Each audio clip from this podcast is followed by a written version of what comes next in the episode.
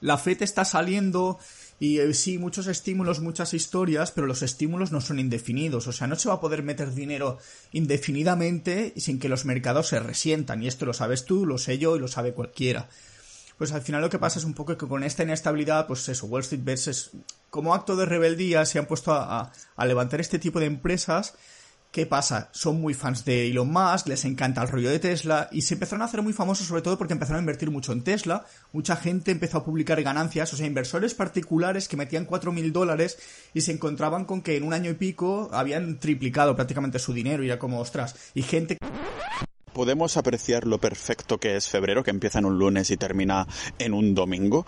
Y lo que también es bastante bonito aquí es el sol que acaba de salir, que hacía dos o tres meses que no lo veía, ahora que he vuelto a Tallinn, a la capital de Estonia, que había estado en Tartu. Pero eso es lo que contaré en el próximo episodio cuando haga la review del mes. Y mensualmente también es Mario 10% que viene aquí al podcast desde que lo empecé, una vez al mes, a hablar de temas de bolsa, economía, empresas que, a las que ha echado el ojo y ya sabéis algunos que esta semana la cosa tiene tela, porque se ha liado bastante en el tema de, GameStop y a, muchos ya os sonará estas cosas. Así que lo vamos a analizar tranquilamente con Mario. Ah, y bueno, lógicamente vamos a tocar otros puntos bastante divertidos e interesantes. Y sin haceros esperar más, os dejo aquí en el podcast multidisciplinar de Pau Ninja.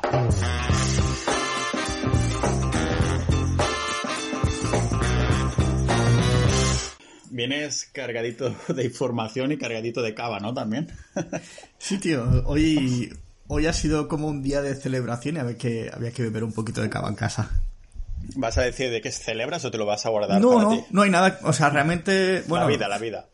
En general, sí, resultados y cosas que han ido pasando. No, la verdad es que muy contento en general. O sea, ha sido un mes de enero increíble. O sea, para mí ha sido genial. Así me gusta. Es. Ah, nos vas a comentar un poco. Hay, la cosa está muy cargada, ¿no? Porque ya lo hemos visto esta semana que había eso de GameStop y más cosas que han ido pasando, pero te dejo tomar el timón a ti a, ver qué quieres comentar primero. Bueno, si quieres, si te parece, hablamos un poco de cómo ha ido la bolsa en general a nivel de, de índices, que es lo que comentamos siempre al principio. Nada, comentar que el SP500 este, este mes de enero, o sea, la bolsa ha venido haciéndolo bastante bien los últimos meses del año este enero el SP500 ha, bajado un 1,11%. No es, a ver, no es mucho. Es bastante. O sea, hablamos de un 1,11% en un índice que históricamente promedia una rentabilidad anualizada de un 9, 10%, 8, depende de los tramos que pilles, y en un mes un menos 1,11% es bastante. Pero bueno, tal y como estaba la, la, volatilidad de mercado últimamente, pues dentro de lo malo está bien. De hecho, el Nasdaq ha acabado en positivo, más 1,42%, pero es que ha sido un mes muy movido, porque han pasado muchas cosas. O sea, eh, sí que es cierto que los últimos días, por ejemplo, ha venido una pseudo corrección, que los índices han ido a buscar las medias de 20 o 50, bueno, 20 días, la de 50 no han llegado todavía, creo. Eh, entonces, estaban muy hinchados, eh, o sea, los índices y vienen estando hinchados desde hace mucho tiempo, pero lo que nos ha llamado más la atención no es eso, no es el tema de todo lo de Wall Street Bets, lo que ha pasado con el grupo de Reddit, Elon Musk y todas estas cosas. Así que si te parece. Sí, yo creo que esto va a ser un poco la chicha de hoy, pero creo que también después tienes empresas que, que venga, que te las sacas, ¿no? Y dices, esta, porque las que has comentado los últimos meses que has venido, siempre que vienes, digo, Buah, es que siempre están en positivo, ¿no? Siempre han hecho unos números que flipas. Entonces, claro, tenemos que intentar ir bajando también lo que es las expectativas de la gente, pero no puedo, porque igualmente van saliendo unos números que flipas. Pero vamos a empezar con The Wall Street Bet. A ver si nos puedes contar un poco en palabras uh, para tontitos de la bolsa, para gente como yo que no entendemos mucho, pues entonces decir, ostras, uh, esta palabra significa tal cosa, ¿no? Y, y, todo eso. Así que, ¿cuál sería el pitch de ascensor de lo que ha pasado, qué ha sucedido ahí? Vale, el tema de Wall Street Bets es, para el que no lo sepa, es un grupo que se creó en un, en un foro, muy, el foro Reddit, o sea, Reddit es el foro más grande del mundo, básicamente. Entonces, en uno de esos subforos, eh, hay mucha gente que se piensa que esto de Wall Street Bets es algo muy nuevo. Yo, de hecho, lo he descubierto hace pocos meses, o sea, no sabía... Mismo día. es, de la existencia no sabía nada de ellos, porque tampoco estoy metido. Pero sí que es cierto que he estado investigando y tal, y es, y es un subforo que se creó ya en el año 2012 que básicamente, pues eso, como si tú montas capitalistas.ninja y te pasas un, un 4 o 5 años que somos, no sé cuánta gente seremos, 200 o 300 o... Sí, creo que de 300 a 400 ahora. Pues imagínate que estamos así durante años y resulta que en el 2025 empieza a catapultarse. Pues básicamente Wall Street Bets eh, hasta el año 2017, que realmente en 2017 ya empezó a subir, eran 100.000 personas. O sea, hablamos de 100.000 personas, ¿eh? Nivel Estados Unidos Claro, es, el foro más grande del mundo, es el foro coches a lo bestia, con muchísima gente. ¿Y qué pasa? Que eh, como desde la pandemia del COVID, eh, si te fijas en Instagram aparecieron muchos anuncios de gente ofreciendo cursos de trading, de bolsa, de tal, pues claro, ha cogido mucho momentum ya que a través de plataformas y de aplicaciones de móvil el grupo Wall Street Bets ha empezado a, crecer mucho porque se ha mencionado, se ha comentado que existía este grupo y en el año 2020, eh, prácticamente a lo largo del 2020 llegaron a un millón de, de, seguidores en el grupo. Es un grupo que, claro, en los últimos meses ya se han empezado a, movilizar, por así decirlo, para empezar a posicionarse en empresas meme, por así decirlo, acciones meme, que básicamente es por hacer la gracia de decir vamos a levantar muertos de Wall Street, empresas que estaban cerca de la quiebra, de la bancarrota, que estaban en una situación financiera muy mala, y empezaron a hacer un poco el juego, el juego de tontos, de vamos a levantar estas empresas. Rollo BlackBerry, o sea, tú imagínate BlackBerry que llevaba, sí, bueno, siglos, ¿no? Pero llevaba muchísimos años ya de capa caída. De hecho, la tumba, la sepultura de BlackBerry fue Apple, o sea, cuando salió Apple al iPhone... El iPhone, sí. Eh, BlackBerry era la líder del mercado prácticamente y el iPhone lo cambió absolutamente todo. BlackBerry tardó mucho en reaccionar y se fue, se fue al pozo. Entonces digamos que este grupo Wall Street Bets, de hecho ya a finales del 2020, pilló prácticamente otro millón más de, seguidores, o sea, en, nada, en poco, en poco más de mes y medio, dos meses, subió muchísimo. Y en 2021, ya con el tema de un poco inestabilidad financiera, porque al final, ¿qué pasa? La FED está saliendo y eh, sí, muchos estímulos, muchas historias, pero los estímulos no son indefinidos. O sea, no se va a poder meter dinero indefinidamente sin que los mercados se resientan. Y esto lo sabes tú, lo sé yo y lo sabe cualquiera. Pues al final lo que pasa es un poco que con esta inestabilidad, pues eso, Wall Street Bets como acto de rebeldía se han puesto a levantar este tipo de empresas ¿Qué pasa? Son muy fans de Elon Musk, les encanta el rollo de Tesla y se empezaron a hacer muy famosos sobre todo porque empezaron a invertir mucho en Tesla. Mucha gente empezó a publicar ganancias, o sea, inversores particulares que metían 4.000 dólares y se encontraban con que en un año y pico habían triplicado prácticamente su dinero y era como, ostras. Y gente que incluso con opciones, apalancamiento, eh, pues pasaban de 5.000 dólares a 200.000, o sea, locuras así, claro, eso llama te mucho. Te cambia la vida, te cambia la vida, o sea, hacer unas ganancias así, que pasar de 5.000 a 200.000, dices, joder, que me puedo comprar un pisito o una casita con la tontería, ¿sabes? Haces un efecto llamada, haces un efecto llamada más inversores, se lo dices a un colega, mira, he visto este foro, claro, se han puesto con millones de seguidores, ¿qué pasa? Que además hubo algunas movidas porque el propio Wall Street Bets, el grupo, eh, habría creado una especie de torneo. Bueno, hubo una movida por ahí detrás de un torneo que iban a crear. No sé exactamente cómo era el tema, pero el tema es que lo patrocinaba una plataforma o un, servicio, no recuerdo. Tenían un sponsor que, que se demostró al final de que habían medio untado a los moderadores y no podían hablar mal de este sponsor. Pasaron ciertas cosas que mm, hicieron un poco de turbulencia dentro del grupo. Hubo bastantes turbulencias, tal. Claro, eso les dio todavía más fama porque las noticias, el grupo, tal, más gente. Vale, seguidores de Elon Musk. ¿Qué pasa? Que empiezan a ponerse en largos en empresas que tenían muchísimos cortos. Que esto es un poco lo que, lo que se ha venido notando últimamente como GameStop, BlackBerry o la cadena de cines AMC que está prácticamente en la ruina, bueno, está casi en la quiebra. en paréntesis, eso de los cortos, ah, si lo quieres explicar así en una línea, más que nada para los que nos se hayan apuntado nuevos este mes, que digan, hostia, esto de la bolsa me pilla totalmente de nuevo. Vale, la, eh, la inversión básica en bolsa es invertir en largos, y largos implica que tú compras acciones de una empresa con la expectativa o la esperanza de que este, este precio se revalorice y suba, porque tú ganas cuando sube, ¿vale? Entonces, la opción inversa es hacer cortos, que básicamente lo que haces es como que te están prestando unas acciones que tú vas a volver a devolver en el futuro cuando este, estas, tienes la expectativa de que baje. Digamos que es apostar en contra de lo que está sucediendo en el mercado, hablando así un poco en claro. Entonces, hay fondos de inversión y empresas y institucionales tal que invierten en cortos, que lo que hacen es analizan las empresas y ven que estas empresas tienen algún problema a nivel financiero, de que los números no cuadran, de que Michael Barry apostó en contra, o sea, hizo cortos a la deuda hipotecaria en el año 2008 y acertó de que esa deuda realmente se iba a ir al pozo. Entonces, básicamente, son este tipo de inversores. Existen muchos fondos, ¿vale? Entonces, uno de ellos es Melvin Capital, que Melvin Capital es un fondo que estaba invertido en cortos en, GameStop.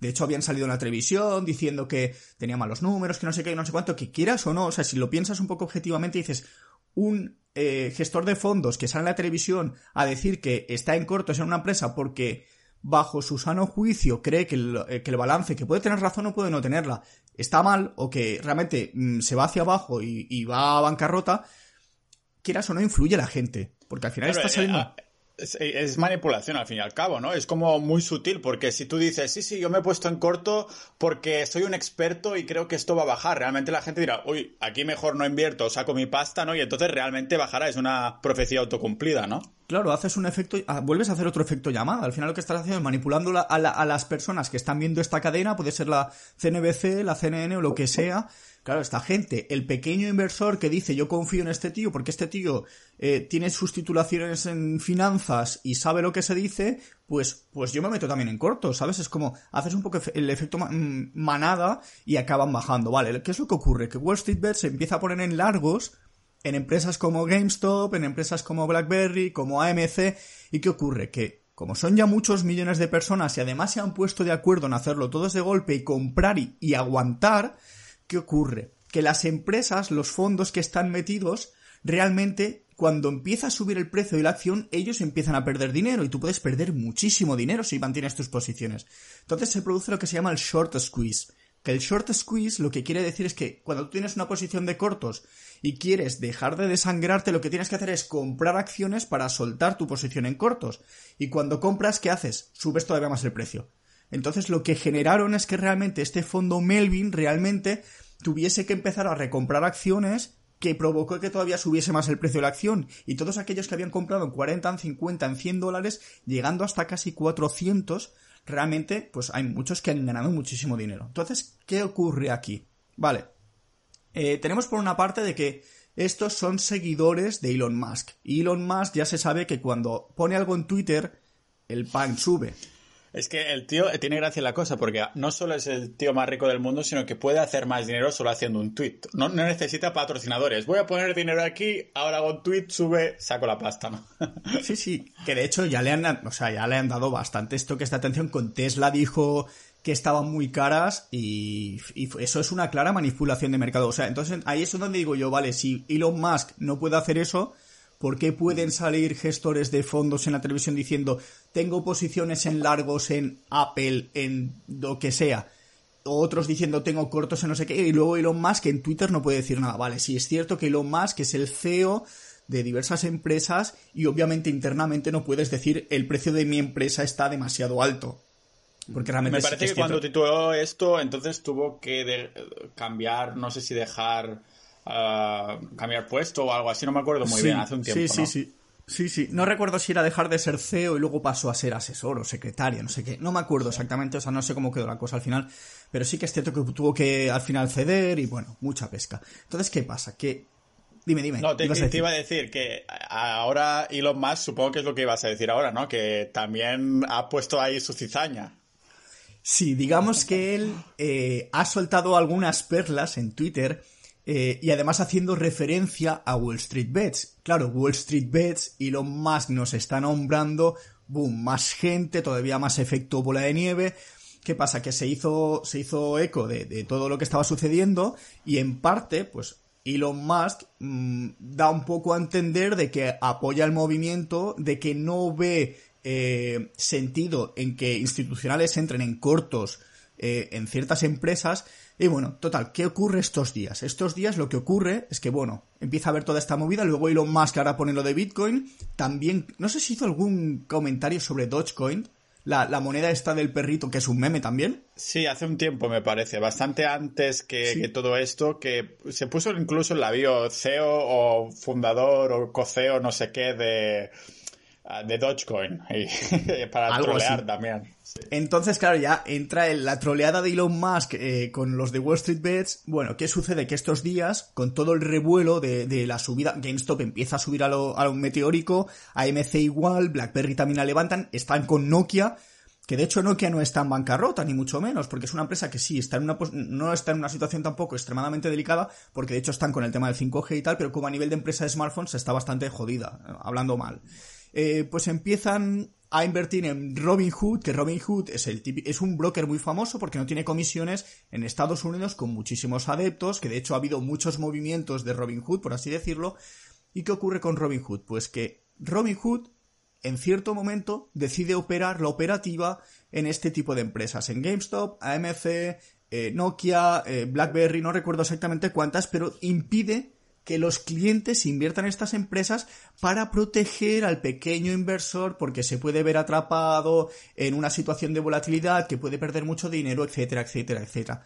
Pero resulta que eh, yo empecé a investigar un poco más y ya empecé a ver en YouTube vídeos de gente que está en Estados Unidos que empezaba a tirar lazos entre Robinhood y Citadel. Citadel es una empresa que proporciona ciertos ingresos a Robinhood pero que además también es la propietaria de Melvin Capital. Entonces dices, vale, o sea, me estás diciendo que Robin Hood indirectamente está ligada a Melvin Capital y lo que está haciendo es impedir que los usuarios puedan operar, eh, realizar compras y ventas en estas empresas y qué es lo que ocurre.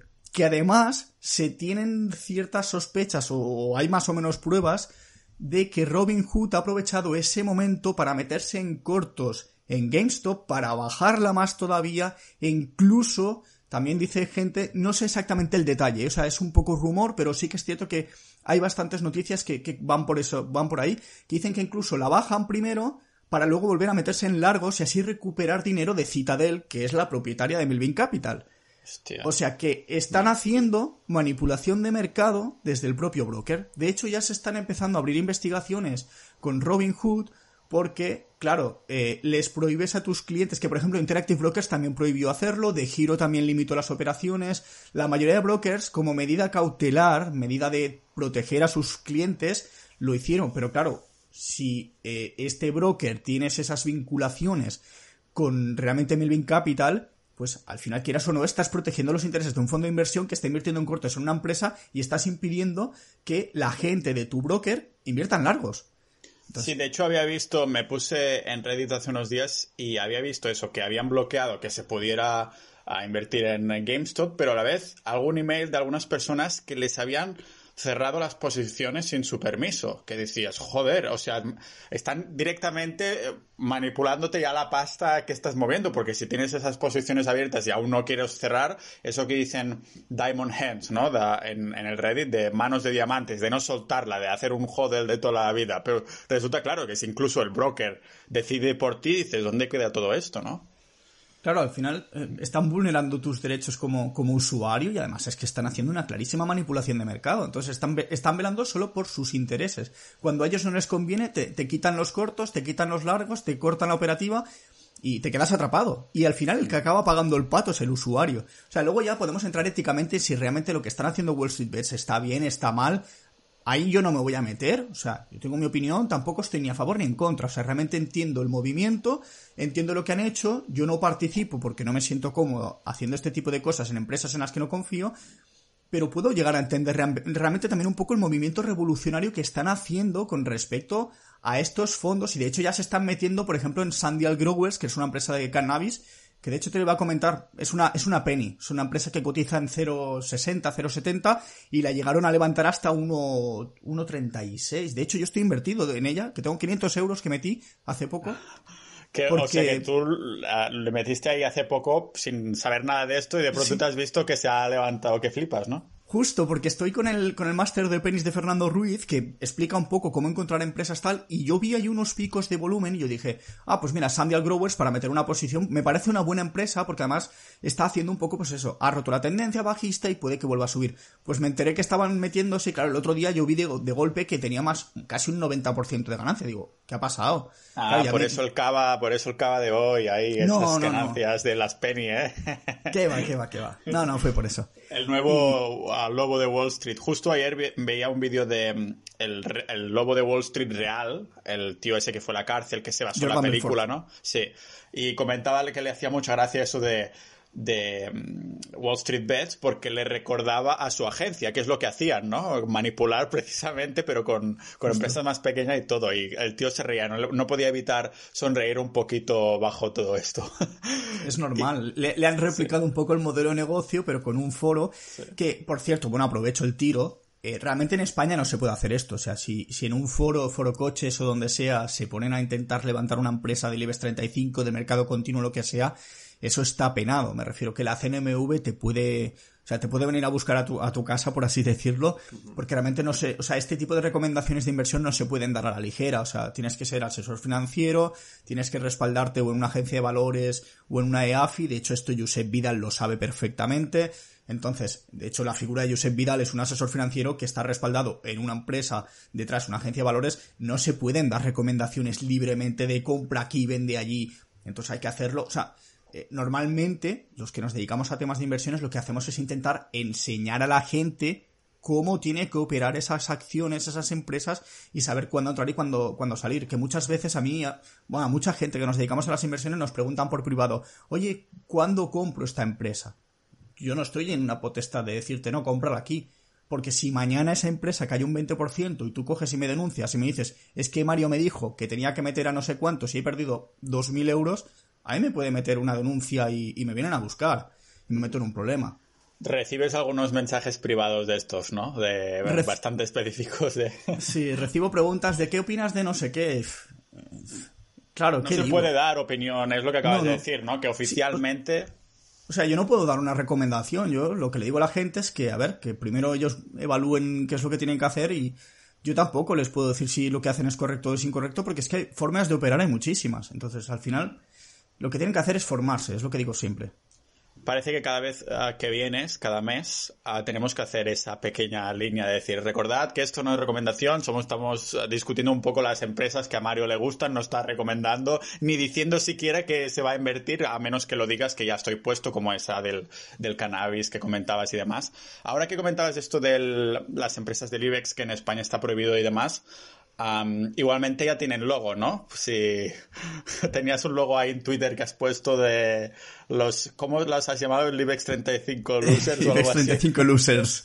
Lo voy también a poner en las notas del episodio para que podáis ver que hacemos referencia que es un tweet que con un logo que hizo Mario que me acuerdo que uno en los comentarios en los tweets ah, dijo hostia Ah, eres diseñador o haces cosas con Photoshop o cosas así, ¿no? En plan profesional.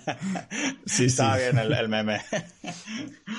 si quieres, salgamos del IBEX 35, que ya sabemos que ahí no hay nada bueno, y vamos a meternos en, ah, en, algunas de estas chulas que te gustan a ti, y ya sea de las que has comentado antes, a ver qué han hecho, o algunas nuevas que quieras comentar. De hecho, vamos a repasar una del mes pasado, una que te comenté, bueno, de hecho, hace dos meses creo, eh, Lemonade, ¿te acuerdas de ella? La aseguradora que, luego creció su...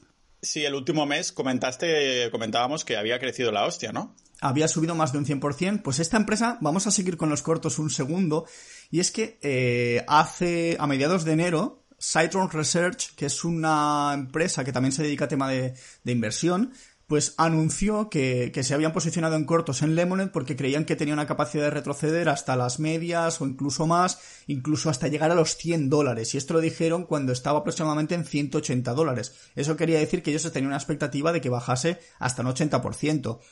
¿Qué pasó? Que son un grupo también bastante grande, movieron un poco el mercado porque los primeros días bajó un 11%, de los 180 llegó al máximo y retrocedió, y lo han, se la han llevado, bueno, se la han llevado. Al final el mercado también se ha puesto un poco en negativo porque los índices también se giraron, empezaron a bajar.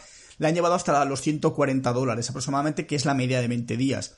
Eh, personalmente, 100 dólares, eh, una empresa que ha llegado a 180, que tiene buenos números, que, que le respalda, me parece un poco locura, me parece un poco demasiado optimismo como para justificar unos cortos. De momento les están medio saliendo bien, pero sí que es cierto que si la miras a nivel técnico es difícilmente que ocurra eso. De hecho, la media de 50 está en 110. Sería muy raro que cayese tan a plomo.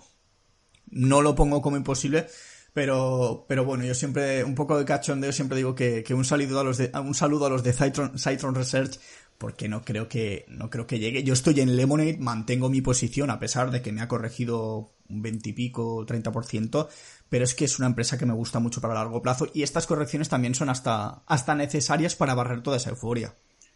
Sí, parece que la cosa va de cítricos, ¿no? Lemonade y también Citron me, suena cítrico también un poco, ¿no?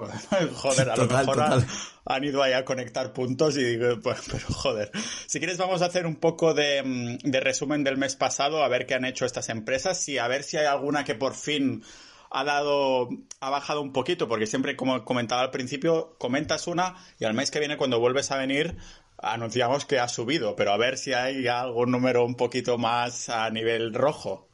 Pues me alegra decirte que, tenemos una empresa que está en rojo, pero tampoco está en mucho, que es Go, eh, Goco, el ticker es Goco, que es la empresa que básicamente, bueno, que también está relacionada con Lemonade porque al final es como el rastreador de las aseguradoras.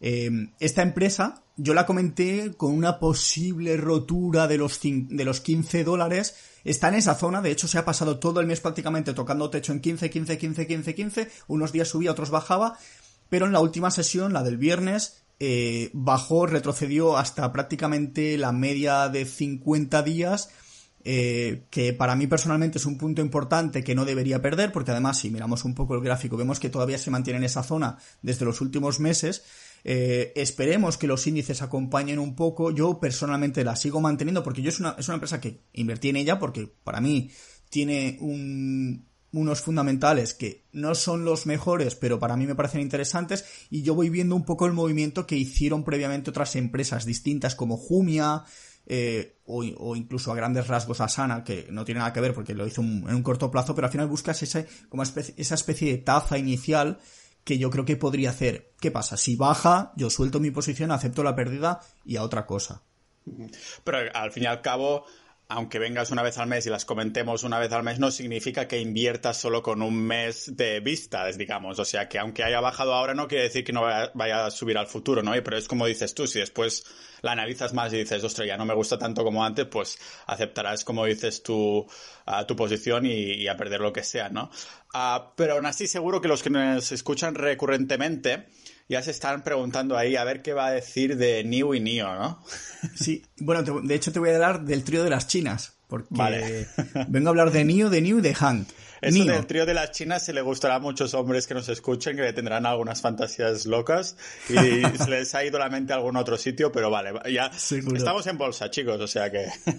Vamos por Nio, Nio empresa que a mí me gusta mucho, que estoy invertido en ella desde hace mucho tiempo, de hecho llevo ya más de medio año. Eh, este mes pasado hizo un 16,95%, de hecho la comentamos el mes pasado de que podía pillar una, una tendencia alcista, lo hizo, llegó de hecho hasta los 67 dólares, ahora están 57 y es que justo los 57 son el máximo que tenía anteriormente. Actualmente lo está utilizando como soporte por encima, digamos que rompió esos 57 cuando la comentamos el mes anterior, llegó hasta 67 y a partir de ahí corrigió, hizo lo que se llama un pullback que al final es subo con fuerza y vuelvo a rebotar. Fue a buscar el, ese soporte, lo perforó un poco, pero sin, sin irse, rebotó un poco y sigue ahí. Entonces, de hecho, es una empresa que hasta para este mes yo la volvería a medio mencionar porque me parece interesante. Eh, y además, eh, me hace gracia, de hecho te lo comento ya, porque NIO está empezando a buscar eh, empleados en Oslo, en Múnich, en San Francisco, se está moviendo a Europa que de, hecho 2021 puede ser un año muy bueno para mí en ese sentido. Entonces, eh, me gusta como inversión porque se están confirmando las cosas que ya estaba viendo el año pasado. De hecho, entras en, LinkedIn y ves, ves las posiciones que están buscando, muchas en China, pero también en Europa y en, y en Estados Unidos. Y me parece que el movimiento lo están dejando muy claro. O sea, que están ya en, vías de expansión. Ah, normalmente, como curiosidad, este tipo de empresas que has entrado ya de hace tiempo, ah, aparte de seguirlas y ver cómo te va bien y demás, después decides aumentar posiciones según te vas como auto validando lo que sabías o lo que medio predecías de antes, para decirlo así. En esta personalmente no, porque ya voy bastante. Bueno, voy bien. Vas cargado, no, voy, cargado. No, no, voy sobreexpuesto, porque con Enhank sí que me ha pasado y tuve que vender algunas, de hecho luego lo comentamos, pero con, con Nio de momento voy bien. O sea, otra cosa es que se empieza a disparar. Si sube sanamente, bien Porque si sube sanamente, también puede darse la casualidad de que me suba en Face, de que me suba Xiaomi, de que me suban todas las demás y no me descuadre el porcentaje total de, peso en la cartera. Porque al final, si me sube toda la cartera, aunque me suba NIO, mi porcentaje me lo mantiene. Eh, en, en EHANG no pasó, en EHANG ha, ha, sido una subida vertical, que de hecho ahora comentaremos. Entonces yo normalmente si sube bien no, no le cargo más, pero si llevo empresas, por ejemplo, si hay Limited, que la llevo bastante poco ponderada, a pesar de que llevo muy buena rentabilidad porque solté posiciones hace mucho tiempo, eh, sí que podría pensar en buscar algún punto de entrada para volver a meter más, a pesar de que luego promedie hacia, hacia arriba. Vale, vale, de acuerdo. Ah, y aparte hay las gemelas, ¿no? Neo y New, que no tienen nada que ver, pero por el, no, por el ticker sí, ¿no?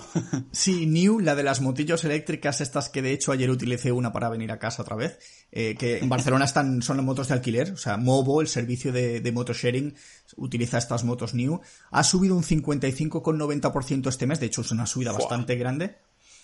¿Qué pasa? Esta empresa. ¿Ha sido los de Wall Street Bets también o simplemente ya tocaba algo así? Que yo sepa, no, pero eh, realmente New, de hecho lo comentábamos la última vez, es una empresa que se está metiendo mucho también el tema de, la inteligencia artificial. Eh, estaba ahí asociándose con otras empresas y el movimiento al final era un poco de esperar que podría pasar. Eh, es una empresa que se, se pasa mucho tiempo lateral, lateraliza, sube, lateraliza, sube pero se puede pasar dos meses, tres meses, incluso cuatro meses en lateral. ¿Qué pasa? Esto a veces aburre al inversor. Al inversor se ve atrapado ahí. Si compra ahora que ha subido, eh, muchas veces pasan meses, incluso pierdes dinero porque realmente la compras en la cresta de la subida y en las correcciones se va solo hacia abajo y solo llega a tu precio en algunos momentos. Entonces, eh, es una empresa que a mí personalmente yo la sigo llevando a largo también, pero que la tengo ahí como muy olvidada, la tengo una cuenta donde no miro nada porque si no, la vas viendo es una cuenta, suelto. Es una cuenta especial para este tipo de, empresas que dices, esta es la cuenta del broker que no voy a mirar porque si no me estreso si la miro o algo así.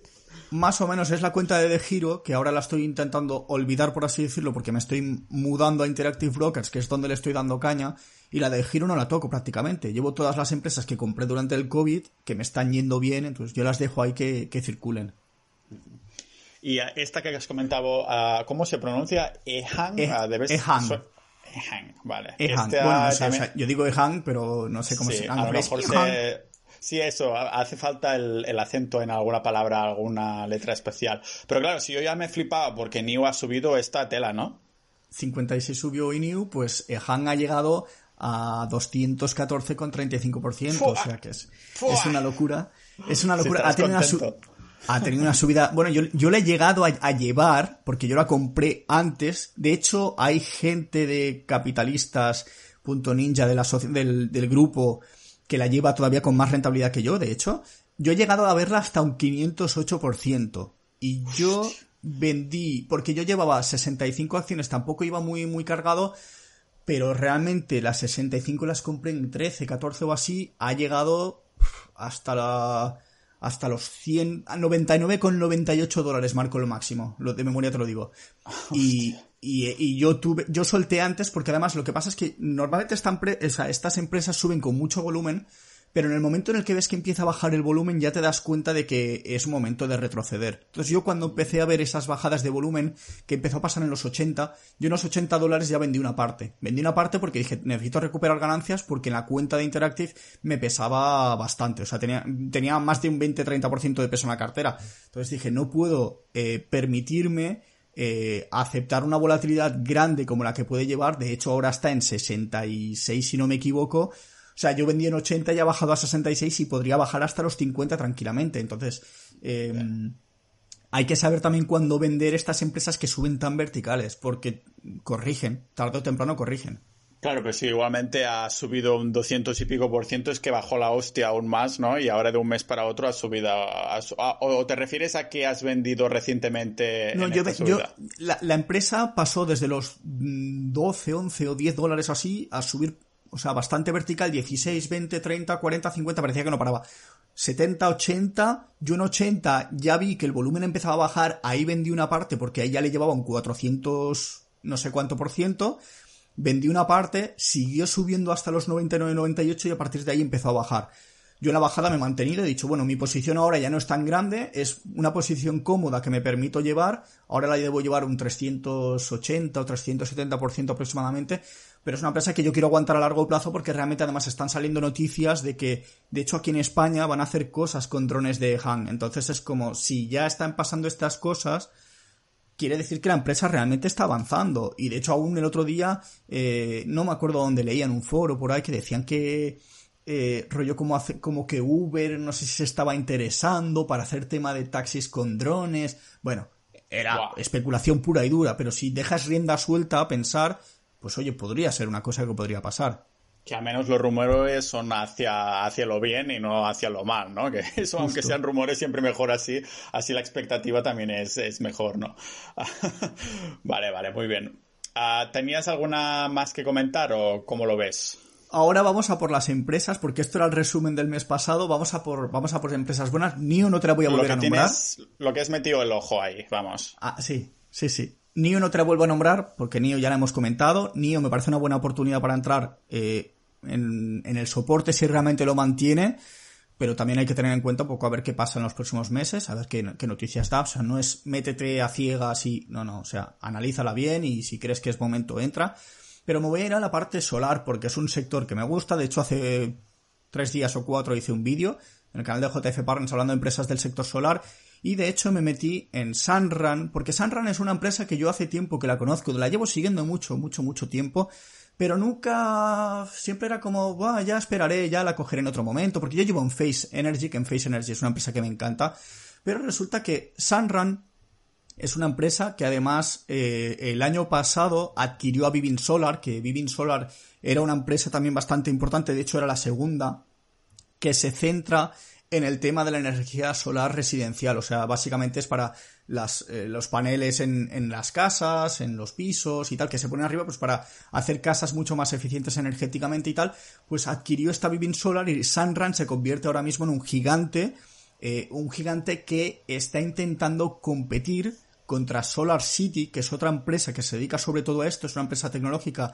que se dedica sobre todo a la generación de paneles muy altamente eficientes porque tiene un tío, tiene un CEO que es muy brillante. Eh, es un tío que a lo mejor a algunos les suena. Eh, SolarCity es una empresa privada que no cotiza en bolsa, pero que eh, es familiar a otra empresa que sí cotiza. Y esta, esta persona es Elon Musk. Elon Musk es el CEO. Me suena un poco, pero no sé exactamente ahora, ahora que lo dices. Pues este Elon Musk es, es, uno de los dueños de Solar City y esta empresa obviamente utiliza toda la tecnología que aprenden tanto en Tesla como en SpaceX. Entonces, eh, digamos que Sunrun tiene el reto de intentar competir con esta empresa que no cotiza en bolsa Sunrun es una empresa de 13 mil millones de dólares, 13 billions, o sea, ya está considerada como capitalización alta, por así decirlo. Tampoco es demasiado alta, realmente está bien. Eh, que en el año 2020, gracias a esta adquisición de Vivint Solar, subió mucho. Realmente fue una de las grandes sorpresas de 2020 en el sector solar. Eh, llegó a máximos, ha hecho una especie de cap, digamos que llegó a máximos y un poco lo que le puede pasar a Han es que corrija, mantenga y posteriormente vuelva, vuelva a subir ahora parece que volvió a subir, eh, pero ha hecho como una especie de handle, ha vuelto a perder esos máximos, eh, rompió la media de 20 días, que para mí era importante, ahora parece que se está apoyando en la de 50, eh, porque también el mercado se ha puesto un poco feo estos últimos días, el, el SP500 ha corregido, el Nasdaq ha corregido, estamos en un punto en el que a ver si el lunes, martes, miércoles rebota y vuelve a quedarse en tendencia, no pierde la tendencia, y esta empresa realmente me parece importante e interesante porque, claro, además tenemos que tener en cuenta que Joe Biden ha entrado al poder, que él es defensor de las energías renovables, al contrario de Donald Trump, que defendía sobre todo la industria del carbón y la del petróleo. Entonces, digamos que esta empresa, además, a nivel em, casas, eh, residencias, o sea, zonas residenciales y tal, me parece un sector muy interesante que puede tener mucha tirada, sobre todo en los próximos años. También hay que tener en cuenta que el sector solar si miramos la industria solar, que la podemos mirar en algunos gráficos, vemos que está prácticamente un poco por encima de lo que estaba en el año 2008, porque hay que pensar que el, sector solar eh, fue un sector que tuvo un boom en los años 2005, 2006, de hecho aquí en España hubo el plan este, no me acuerdo ya ni cómo se llama, de Zapatero, eh, que era el del tema solar, que luego lo, desmanteló y, arruinó mucha gente porque los dejó vendidos. Eh, en esa época hubo un boom, llegó el 2008, se cargó todo, se fue bastante a los infiernos, como quien dice, y ahora está volviendo a retomar ese, ese ritmo. De hecho, lo podemos ver en el, en el TAN, que es el Invesco Solar, es un ETF americano que no podemos operar los europeos, que mm, ha vuelto a recuperar esos máximos prácticamente y eso es gracias a que hay muchas empresas tipo Enphase, Sunrun, Solar, eh, SolarEdge, hay muchas que están en un gran momento entonces, digamos que me da la sensación de que Sunrun puede tener muy buenas perspectivas, además con la entrada de Joe Biden que va a apoyar todo esto, yo creo que este es un buen año para todo lo que son alternativas, o sea, no solo solares, sino eólicas, geotérmicas, hay muchas empresas. Así que Sunrun en este momento creo que es una buena oportunidad para, para tenerle el atada en corto y ver lo que hace. O sea, ¿no crees que Joe Biden va a hacer un, zapatero y, va a decir, pues ahora era broma todo eso de las energías renovables, ya no creo tanto en ellas? Yo espero que no. O sea, yo personalmente espero. Luego ya sabemos que son políticos y donde dije digo, dije Diego, o sea. no lo había escuchado nunca, sí, sí. eso que me hace gracia pensar, mientras comentabas esto, Ah, te escuchaba y pensaba en la comparación, claro, dices, ha, vuelto a niveles de 2008 o ha pasado incluso, ¿no? Y yo pensaba en España y el IBEX y, la bolsa que no ha, llegado a niveles de 2008 ni mucho menos, ¿no? Que de eso no, nos hemos recuperado ni nos vamos a recuperar porque España está ya en la bancarrota y solo son son cortinas de humo para no para que no sea público. si quieres, estos días hablamos también en, en, el grupo de capitalistas ninja alguien hacía, decía, no sé qué empresa salía en la bolsa y demás, ¿no? y, que tú siempre te pones ahí y todo el mundo ha dicho eso. Pues eh, lee Mario, busca la lupa y mira lo que dijo Mario sobre el Airbnb, sobre las hipos y demás. Ah, porque todo el mundo tiene ese FOMO, ¿no? De, ostras, tenemos que entrar que sale en la bolsa, ¿no? Y tú eso lo haces muy bien, que dijiste, mira, acostumbra a ver este patrón que es bastante, es bastante común. Si quieres, comentábamos algunas empresas de, de este tipo y no sé si es que te hacen gracia que salgan o es que tienes pensado entrar ahí. De hecho, mira, me ha venido muy bien esto porque no me acuerdo exactamente qué empresa comentábamos, pero yo ponía la referencia de Airbnb y de hecho, este año sale en la bolsa Coinbase y sale, creo que Discord también. Entonces, ¿qué ocurre? Discord tiene un FOMO, o sea, un Fear of Missing Out de la gente increíble y Coinbase ni te cuento, porque estamos hablando de un exchange para criptomonedas, tal y como está el tema con, con Bitcoin, Ethereum y tal, y, y Discord que lo está utilizando, o sea, en Twitch todo va por Discord prácticamente. Entonces, digamos que, ¿qué, suele ocurrir en estas empresas? Que como entra tanto FOMO, al principio salen disparadas el primer día, pero ¿qué ocurre? Que hay gente que ya viene, son inversores que ya vienen de atrás, que son inversores que vienen como inversores privados en la empresa, a los que les dan acciones de bolsa, estas acciones se revalorizan un 100%, un 200% el primer día y sueltan. Sueltan porque saben que realmente, si miran el fair value de la empresa, o sea, el valor real que debería tener, el valor justo, por así decirlo, no es ese entonces, venden arriba, esperan a que vuelvan a corregir y cuando corrigen y hacen el patrón típico del principio, que es como, es como, es como una taza. O sea, es un cap enorme, enorme que puede ser de días, semanas, meses o años. Porque, por ejemplo, Xiaomi lo hizo y tardó prácticamente dos años en formarlo entero. Jumia, que es otra que ya te comenté, que es el Amazon africano, tardó un año y pico. Eh, Asana tardó semanas en hacerlo. Entonces, ¿qué ocurre? Que algunas de las empresas que traigo hoy son dos, de hecho, que me gustan. Antes de entrar, te quería preguntar una cosa. Entonces, si eso es tan común, ¿no podría ser que hubiera algún avispado que siempre que hay una salida en la bolsa haga short a esa empresa y después venda al cabo de nada?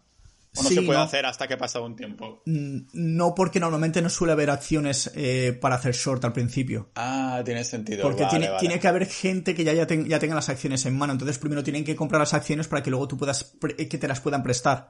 Vale, vale. Porque al final un short es, eh, un corto es, te presta a alguien las acciones y tú se las devuelves cuando estas mm, se devalúen por así decirlo. Entonces, por eso muchas veces los brokers también te pueden hacer un margin call, o sea, una llamada eh, de, oye, tienes que soltar este corto porque no, no nos quedan acciones eh, para prestarte, entonces te la vamos a cortar y fin.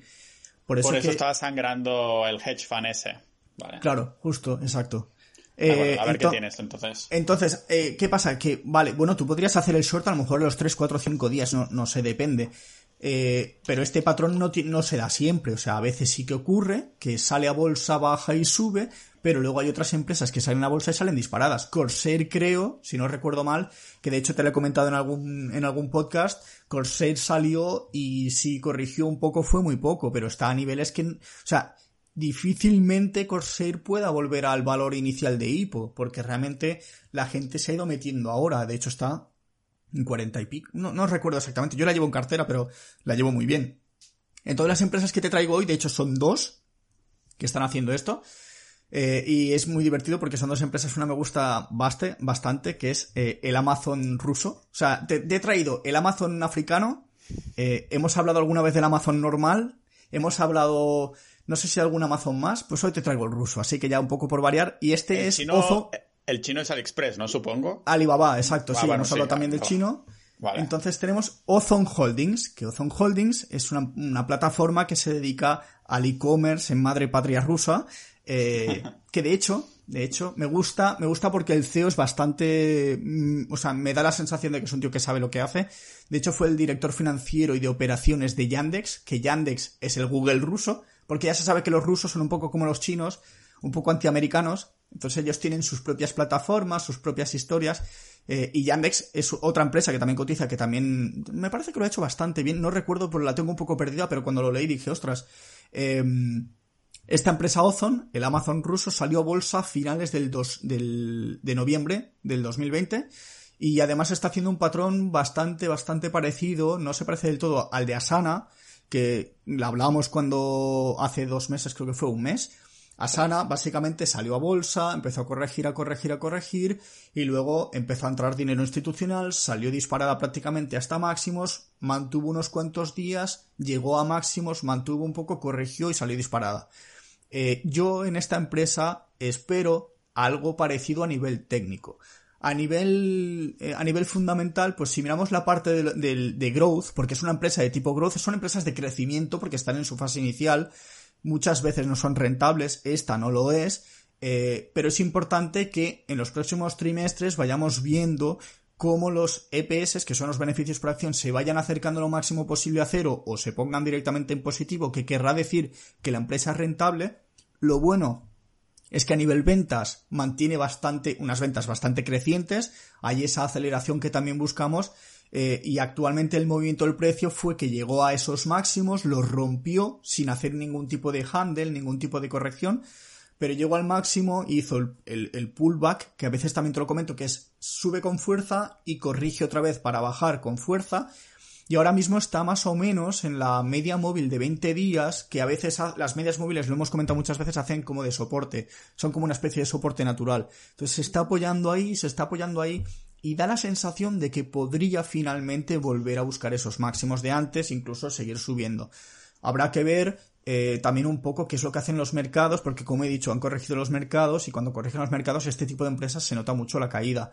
De hecho, el Russell 2000, que es uno de los índices, sobre todo de este tipo de empresas, ha acabado en verde, pero en parte ha acabado en verde por gracias a GameStop, a, BlackBerry. Claro, porque piensa, piensa que a GameStop... Sí, dime, dime. piensa que a GameStop, la o sea, ha pasado de ser una empresa prácticamente en bancarrota a meterla casi en el Fortune 500, que es de las empresas, de las 500 empresas más poderosas del mundo. O sea, por, por capitalización la han hinchado tanto que ha llegado a máximos históricos nunca vistos. Y claro, tiene una capitalización bursátil tremenda, pero claro, la volatilidad de mercado de esta empresa Pero sí que tienen poder de compra, ¿no? Los, ha sido un poco bola de nieve, ¿no? Porque lo han empezado estos Redditors y entonces se ha empezado a ver, la gente ha empezado a comentarlo, supongo, y a meterse ahí, ¿no? Yo conozco mucha gente que está en GameStop metida. O sea, vale, vale. O sea, ya llegamos al nivel de que ha salido una televisión y gente que no invierte, que me ha venido a escribir, me dice, Buah, tío, estoy sacándole un 40% a GameStop. Digo, ten cuidado. Cuidado que después está a menos 60 y vamos a llorar ahí de, lo que hemos hecho. Sí. Yo, si te digo la verdad, estoy bastante mm, desde, un, desde una cancha de espectador totalmente, porque mm, Claro, estando 100% en Bitcoin, digo, ah, deja, deja que jueguen, ¿sabes? Un poco. Estoy como muy tranquilo en este sentido, si no, creo que tendría bastante FOMO, ¿no? De, de, tendría que estar haciendo algo, ¿no? Que me falta, hostia, que estoy aquí con los indexados, me falta que me estoy perdiendo algo, pero con el tema Bitcoin digo, bueno, es parte, es parte del juego amañado. Los que sepan, como tú, harán un buen dinero. Los que no sepan, como yo, relajados en el Bitcoin y ahorrar tranquilamente. Y en este sentido estoy, estoy tranquilo, sí, sí. Bueno, ahora, ahora tenemos al señor Elon Musk con la, con, en Twitter con Bitcoin, o sea que... Yo al principio pensaba que troleaba, pero se lo ha dejado ya unos días y, y a raíz de de que habló con Michael Saylor, que sabes que ha puesto millones de su empresa de MicroStrategy, que yo creo que me he mirado todas las entrevistas que ha hecho ya. Ahora esa chica que hace contenido en español sobre Bitcoin, que también lo ha, entrevistado, aunque al final ya se repite un poco mucho el discurso porque también le preguntan las mismas cosas, digo, pregunta algo distinto, ¿no? Pero claro, Uh, la primera cosa que le pregunto a esta chica es, ¿fuiste tú que convenciste a Elon Musk de ponerse el hashtag Bitcoin, no? Y él dijo, bueno, eso es una conversación, eso se, no dejaría, no sería una conversación privada si ahora te dijera que sí hablé con él o no, ¿no? Ah, supongo que también, tanto si es que sí como que no, pues te haces un poco más el interesante en este sentido y tampoco eh, y no pierdes la confianza de futuras personas que después puedes convencer, ¿no? Pero este, este Michael Saylor ah, también se ve que va a empezar a hacer conferencias para empresas muy gordas a que las tengan agendadas, ¿eh? Ah, para intentar un poco explicarles cuáles opciones tienen delante de la devaluación constante del dólar, ¿no? Y lógicamente todo les va a traer a, Bitcoin, eso es un poco el pitch, pero les va a explicar la situación y decir, mira, podéis invertir en esto, en esto, en esto, nosotros invertimos en Bitcoin uh, porque no queremos ser un hedge fund, no queremos tener que preocuparnos de en qué invertir, ¿no? Pues lo metemos todo en Bitcoin y que sea lo que Dios quiera, lógicamente menos una cierta cantidad de, de cash y todo. Pero sí, sí, está la cosa súper interesante. Uh, y hablando de cosas interesantes, estas esta que te mirabas, la de Ozone, es una que te la vas a mirar con interés, que dices que te gusta para tal vez meterte, o de momento es en plan espectador también, como yo con estos temas. Tengo la caña lista. Vale. Con eso ya te lo De momento lo dejamos aquí, lo miraremos el mes que viene o a los meses que vienen, porque claro, si dices que este patrón tarda, puede tardar también meses en hacerse. ¿Qué, ¿Qué otras de estas hipo que comentabas que tenías varias? Otra, otra muy parecida, sobre todo a nivel técnico, podríamos decir que es la Asana 3, después de Asana y Ozone, que es Yatsen Holding. Y nos vamos a China, volvemos a las chinas, ya, pues yo, a mí me llaman el chinos, también el que, lleva siempre las empresas chinas, y es una empresa que me hace especialmente gracia por varias cosas. Eh, la primera es que, bueno, es una empresa que se dedica al tema de cosméticos, tratamientos faciales, belleza, digamos que puede ser un poco como, no sé si lo conoces, porque no creo que uses maquillaje, Kiko Milano. Bueno, no ves lo guapo que estoy. Ahora, ahora, que estamos en vídeo no ves qué que, que, cutis que tengo. Kiko Milano, no pues me suena, no. Es, es una empresa de estas típicas de, que venden maquillajes, sobre todo hay muchas youtubers que hacen todos estos vídeos un poco de cómo, cómo hay que maquillarse y patrocinan pues productos, sobre todo de, de, de maquillaje, de cosmética y tal. Pues esta empresa me la tenían en la watchlist, la tenían en una lista de empresas que salían a bolsa. De hecho, tenía Ozone, tenía Sana, tenía Yatsen, tengo varias. Y esta empresa me gustaba porque empecé a darle vueltas a la cabeza. Yo he vivido casi cuatro años en Milán, eh, en los que además tengo amigas que trabajan en el sector y yo recuerdo muchas veces en verano de pasarme por la galería Vittorio Emanuele, que es la que está justo delante de Piazza Duomo, que va hacia adentro, que es la más famosa, donde están todas las tiendas de lujo y tal. Y me, me, hace gracia porque había épocas en las que realmente había colas en las tiendas de maquillaje de chinos. O sea, chinos haciendo cola. Y mi amiga, que trabaja en una de estas tiendas en, ya justo detrás en, en la calle siguiente, me decía que, que sí, que venían muchísimos chinos, muchas chinas con sus maridos tal, a comprar lotes a mansalva de productos de maquillaje, de cosmética, de no sé qué, que incluso veía mucha gente haciéndole fotos a todos los productos de la tienda, a todos. Entonces yo decía, claro, lo primero que piensas es, estos chinos lo van a copiar todo, o sea, lo compran, le hacen fotos, las mandan inmediatamente para que empiecen a hacer tema de packaging de, de todo lo que, lo que puedan copiar y se llevan las muestras para China. Eh, entonces, ¿qué, es curioso en esta empresa? Pues que, claro, si miramos un poco más allá de sabiendo de que China es, eh, siempre lo digo así un poco de broma, pero es, cierto, eh, China de comunista solo tiene la bandera, pero es capitalismo puro y duro, pues esta empresa, Yatsen Holding, que se dedica a tema de tratamiento, o sea, de, de, cosmética y todo esto, básicamente me da la sensación de que es una empresa que puede tener muchísimo recorrido porque ya se ha cogido toda eh, eh, el, knowledge, el conocimiento de eh, empresas de cosmética importantes europeas. De hecho, había muchos rusos y había muchos chinos en, este, en estas tiendas. Y básicamente yo cuando la vi dije, vale, ya están aquí. O sea, ya han llegado a bolsa las empresas que yo hace cuatro años estaba viendo en Milán. Copiándose. copiando literalmente. O sea, NIO no deja de ser una copia de Tesla, por así decirlo. Y esta Yatsen no dejará de ser una copia de empresas como Kiko Milano.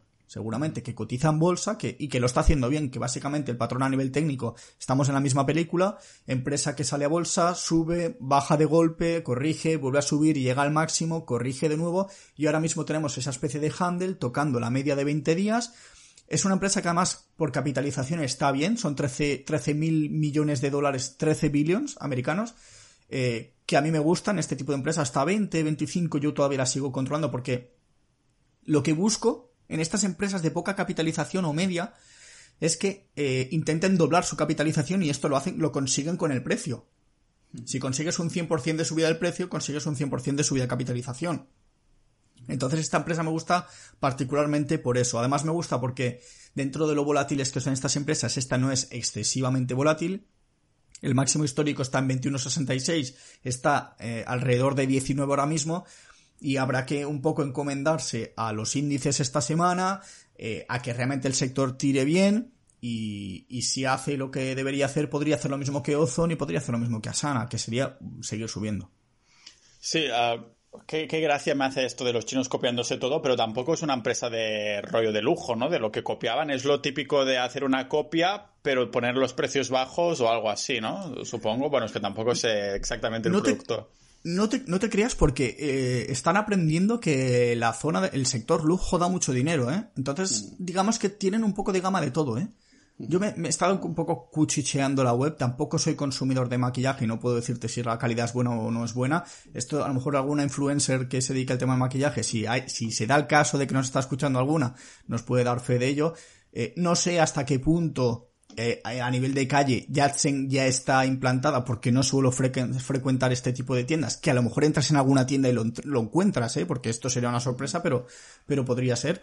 Entonces, eh, supongo, que este tipo de productos, además, lo bueno es que de alguna manera haces clientes que son recurrentes, ¿no? Porque si te haces tu rutina de maquillaje o algo, siempre vas a utilizar esos productos porque ya te dan el look que tú quieres, ¿no? Entonces supongo que por esto, ah, bueno, me estoy especulando lógicamente, pero tienes menos tendencia que sea volátil si vas como uh, pillando los clientes que van comprando, van estando contentos y cosas así. No sé, es lo primero que me viene a la mente rollo especulativo.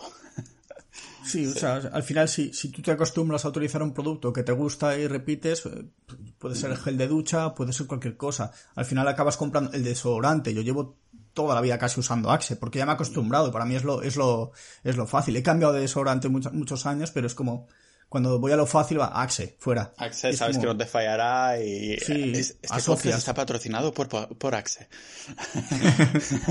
y por cierto, que nos vas a comentar también una empresa que, que, bueno, ya habías comentado, hay un capítulo que tenemos juntos que se llama Una fumada de inversión, que hablabas un poquito de alguna empresa de, de cannabis y hoy nos vas a comentar una que me parece que también has comentado en el canal, en el vídeo de Wall, Street Wolverine, que vamos a enlazar también en las notas del, del episodio y demás. Si quieres comentar un poco también qué tal fue, un poco qué comentasteis, para quien no lo haya visto y quien quiera mirar el vídeo, a ver, hacer un pitch de lo que hay dentro, ¿no? Cómo fue todo en general y qué empresa nos vas a comentar después, sí. Vale, la empresa que voy a comentar no la comenté eh, con, con Víctor, ah, porque esta empresa me parecía un poco arriesgada, decirla así, de un poco tan... a un público que no está tan familiarizado con, con el tema de inversión. Eh, la verdad es que la experiencia fue muy buena, porque a mí, o sea, no había hablado nunca con Víctor, sí que tengo relación con Claudia, que es, que es su pareja, pero Claudia también es emprendedora, es psicóloga, y, y con Víctor no había tenido trato, es una persona que sigo desde hace mucho tiempo y para mí fue un honor aparte participar en el canal, hablando un poco, porque a mí me encanta el sector de cannabis, porque me parece que 2018 hubo una especie de boom cuando Canadá legalizó todo a nivel federal que se pudiese comprar y vender cannabis en, en dispensarios, en tiendas, tal. Eh, lo que pasa es que, claro, era un, era un nicho todavía pequeño, una industria muy poco madura, que le faltaba mucho, mucho tiempo de, de asentarse, empresa, o sea, son, es un sector que cuesta mucho realmente las empresas eh, ser rentables, bajó bastante, hubo mucho FOMO al principio, pasó un poco lo, lo que comento con estas empresas, salen a bolsa, o sea, legalizan, las empresas empiezan a subir como las pumas, suben un 200%, luego la gente se da cuenta de que realmente todo este sector es poco maduro, empiezan a caer todas, y con el tiempo, cuando Estados Unidos o otros países empiezan a tomar medidas de apertura hacia este tipo de industrias, es cuando vuelven otra vez a coger esa fuerza, pero ya respaldado en que el crecimiento ya es mucho más eh, posible y cercano. Entonces la, empresa que voy a hablar, que realmente no es una empresa, es una SPAC, que ahora comentaré lo que es, es Silver Spike Acquisition. Que eh, una SPAC para el que no lo sepa, SPAC viene de Special Purpose Acquisition Company. Eh, digamos que es una empresa sin operaciones comerciales que se forma eh, básicamente para eh, recaudar capital a través de una IPO, a través de una salida a bolsa en una empresa, como una empresa, como las que te he comentado antes, son IPOs. Salieron a bolsa, empezaron a cotizar públicamente y a partir de ahí se empezaron a mover pues eh, digamos que esta empresa, el propósito que tiene es el de adquirir a otra em-, empresa ya existente. Entonces lo que hace, sale a bolsa, capta dinero y a partir de ahí adquiere otra empresa. Pues esta empresa que realmente quiere adquirir es eh, WM Holding Company, que así nos suena muy bien, pero la gente la conoce como Weedmaps. ¿Y Weedmaps qué es? Pues básicamente es el Google Maps del cannabis. O sea, así hablando un poco en plata es como una especie de Google Maps que lo que te permite es que puedas buscar eh, un listado de las empresas, de los dispensarios de cannabis en un mapa. Entonces tú vives en Florida y dices, eh, ¿dónde puedo buscar un dispensario? Pues me voy a... Me quiero hacer un canuto, quiero hacer un canuto y no sé dónde. claro. ¿Y dónde me venden cannabis de recreativo? Pues with Maps buscas, ah, mira, sí, ¿y cómo llegar? Pam, y llegas al, dispensario o, al, o al sitio donde vayas a buscar alguna receta médica de cannabis, porque al final es eh, recreativo o médico y básicamente funciona un poco así. Esta empresa, o sea, el, la SPAC como tal, tiene actualmente una capitalización de aproximadamente, si no recuerdo mal, unos 500 millones, 400 y pico eh, de capitalización, pero se espera que cuando adquiera esta Widmaps llegue a prácticamente un, un 1,5 billones, o sea, 1.500 millones, o sea, se multiplique por 3. Eh, ¿Qué es lo que ocurre? Que eh, normalmente las SPACs se especula mucho con ellas, porque digamos que la gente tiene la expectativa de dar ese capital para que, o sea, subir el precio de la acción para que llegue a esa capitalización y pueda realmente comprarla otra empresa, pero cuando ya han llegado hasta allí, porque saben eh, del capital que necesitan para comprarla, sueltan las acciones, hacen lo que se llama un sell-off. Básicamente es, he llegado hasta donde pensaba que iba a llegar, suelto mis acciones y, el último euro que lo gane otro. Entonces, ¿qué suele pasar? Que suben y caen, caen como, pues eso, como un ascensor. Esta empresa, eh, las SPACs normalmente mm, son muy especulativas, o sea que esto ya lo digo, ya lo dejo muy claro, esto es alto riesgo, o sea que puede salir bien, puede salir mal, pero esta en particular se está comportando bastante, bastante parecido a lo que sería una empresa normal, que sale a bolsa, que es volátil, que tal, y digamos que eh, hay que tener en cuenta que por lo general, eh, cuando los inversores en una SPAC llegan al punto en que ya está a punto de hacer la adquisición de esa empresa que va a comprar, prácticamente un 90-95% de personas sueltan las, las acciones. O sea, eso hay que tenerlo muy claro. Entonces, habrá que ver sea, a mí personalmente me gusta, ¿por qué? Porque a nivel técnico se está comportando bien, a nivel fundamental no podemos decir nada, porque no es una empresa que genere ventas ni nada, o sea, y los EPS son negativos justamente, pero claro, cuando coja Widmaps, cuando la absorba, por así decirlo, la adquiera, habrá que ver si realmente el modelo de negocio de Widmaps continúa como se podría esperar. Entonces, yo personalmente me he posicionado con poco dinero, sabiendo los riesgos, teniendo siempre muy claro que tengo que salirme cuando tengo que salirme. Ahora mismo llegó a un máximo que estaba en 26,60 dólares, corrigió prácticamente un 40-50%, un poco más quizá, eh, y ahora mismo está tocando la media de 20 días o estaba cerquita Entonces digamos que es buscando también un poco el rebote, que al final en las empresas que te he comentado hoy prácticamente todas están haciendo lo mismo. Están todas en algún tipo de soporte, aguantando, y si el mercado se pone a favor es probable, puede ser que sí o puede ser que no, que reboten y vuelvan a buscar una tendencia alcista. Entonces digamos que eh, en este mes de febrero podríamos ver un rebote en los, en los índices que nos podría permitir posicionarnos en empresas de baja o media capitalización como estas que podrían tener esa subida vertical y podríamos aprovecharnos de un movimiento que podría ser incluso a corto plazo, a medio plazo si realmente nos gusta el modelo de negocio, incluso ya pensando más a largo plazo como por ejemplo Sanran o NIO, porque creemos en ellas, eh, que yo es algo que digo siempre es, Pau, tú dentro de cinco años, ¿cómo ves el tema de Bitcoin, por ejemplo? Y tú lo, tú lo seguro que lo ves clarísimo y por eso tienes esa confianza. Tienes la confianza en Bitcoin porque sabes que de aquí a cinco años vamos a seguir hablando de Bitcoin. Pero si, si hablamos de Silver Spike Acquisition, mucha gente va a decir de aquí a cinco años a lo mejor ni existe. Entonces, voy a buscar un movimiento a corto plazo, si saco una rentabilidad perfecta, si me salta el stop loss, mala suerte. Pero a lo mejor piensas en, yo por ejemplo, en Asana, es una empresa que digo, la vengo escuchando los últimos cinco años, ¿por qué no la voy a seguir escuchando los, siguientes cinco? Cuando además se está implantando cada más este sistema. Entonces, al final, se trata de buscar un poco ese sentido común, de decir, la bolsa tiene mucha parte de sentido común, en decir, tu horizonte de inversión te lo planteas haciéndote preguntas de cómo, va, cómo vas a ver esto de aquí un año, a tres, a cinco, a diez.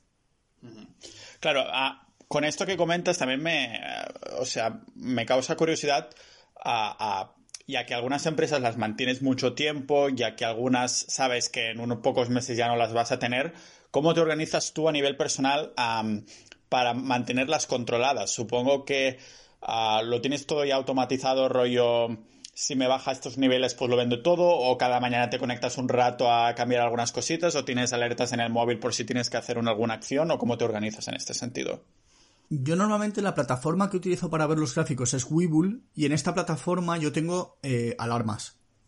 De que sube rápido, que baja rápido el precio, que ha tocado la media móvil.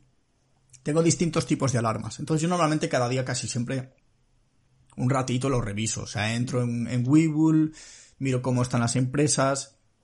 Hay empresas en las que llevo, o sea, desde máximos he perdido bastante dinero, o sea, o sea, he perdido en el sentido de que he dejado de ganar dinero porque yo las llevo desde hace mucho tiempo, las sigo llevando en verde, pero sí que es cierto que han corregido bastante. ¿Qué pasa? Que yo muchas veces lo que hago es, si tengo esta impresión de que Enphase de aquí a cinco años va a seguir siendo una empresa importante que además acaba de entrar en el SP500 hace nada, yo digo, pues esta empresa, aunque corrija un poco, aunque corrija un poco, ojo, si no pierde una tendencia alcista, yo la voy a mantener. Otra cosa es que empiecen a pasar cosas, noticias de que el CEO es un estafador, de que han robado o han cambiado los balances, entonces yo ahí cojo y salgo, o sea, fuera. Entonces yo tengo muchas variables que son las que me indican si realmente voy a aguantar estas empresas o no las voy a aguantar.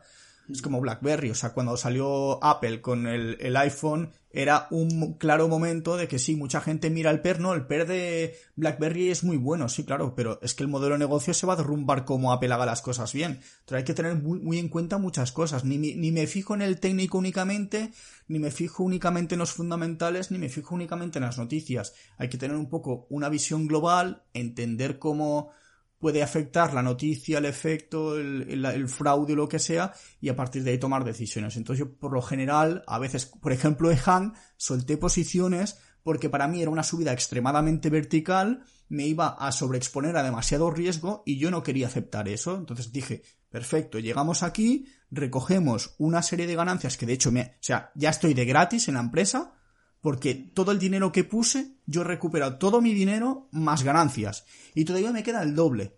O sea, entonces es como que siga haciendo lo que quiera hasta cierto punto, porque tampoco voy a ser tan tonto de dejar que corra y me, y, me baje un 80%, porque digo, pues para eso recojo esas ganancias que tengo y me las meto en el bolsillo. Entonces digamos que siempre hay que tener un poco, pues eso, saber las distintas estrategias de entrada, pero también las distintas estrategias de salida esto a lo mejor creo que nos daría incluso para un podcast en un futuro y demás, aparte de algunas acciones que puedas comentar, porque creo que puede ser interesante para la gente, ¿no? Tienes un poco, digamos, tu sistema ya organizado de modo que no tienes que estresarte ahí de mierda que hago ahora, cómo lo organizo, sino que ya más bien lo sabes. Supongo que ah, con todos estos números buenos que tienes y demás, que te vas a hacer una, una... Mm, claro, la mayoría invertimos para el futuro. Bueno, todos invertimos para el futuro, si no estamos especulando si es para el corto tiempo, ¿no? Ah, pero porque sabemos, por ejemplo, que no tendremos pensiones, jubilación es una mierda en España y este tipo de cosas. Entonces decimos, vale, en vez de dejar que el papá Estado pues nos lo haga todo y lo haga mal, pues ya lo hacemos nosotros y así al menos no podremos culpar a, alguien, ¿no? Y por eso quería preguntarte si dentro de una hora tenemos webinar con Guillem sobre tema de plan de pensiones y cosas así, ¿vas a asistir o vas a estar con No nosotros o no? No sé si, si puedo, me pasaré. Vale, vale. Más que nada, no, porque te lo iba a comentar das- después también off camera, pero digo, bueno, da igual, si ya, ya te lo comento ahora a ver si, a ver si estarás. Mario, muchísimas gracias otra, otro mes más para ver, bueno, todo ese report súper a full que nos hace siempre. Lógicamente vamos a tener todas las redes de Mario en la descripción, las referencias a los tickers e incluso resumen de, de lo que he hablado aquí, todo eso. Así que nada, muchísimas gracias una un mes más y nos vemos al siguiente. Gracias a ti, Pau. Un abrazo.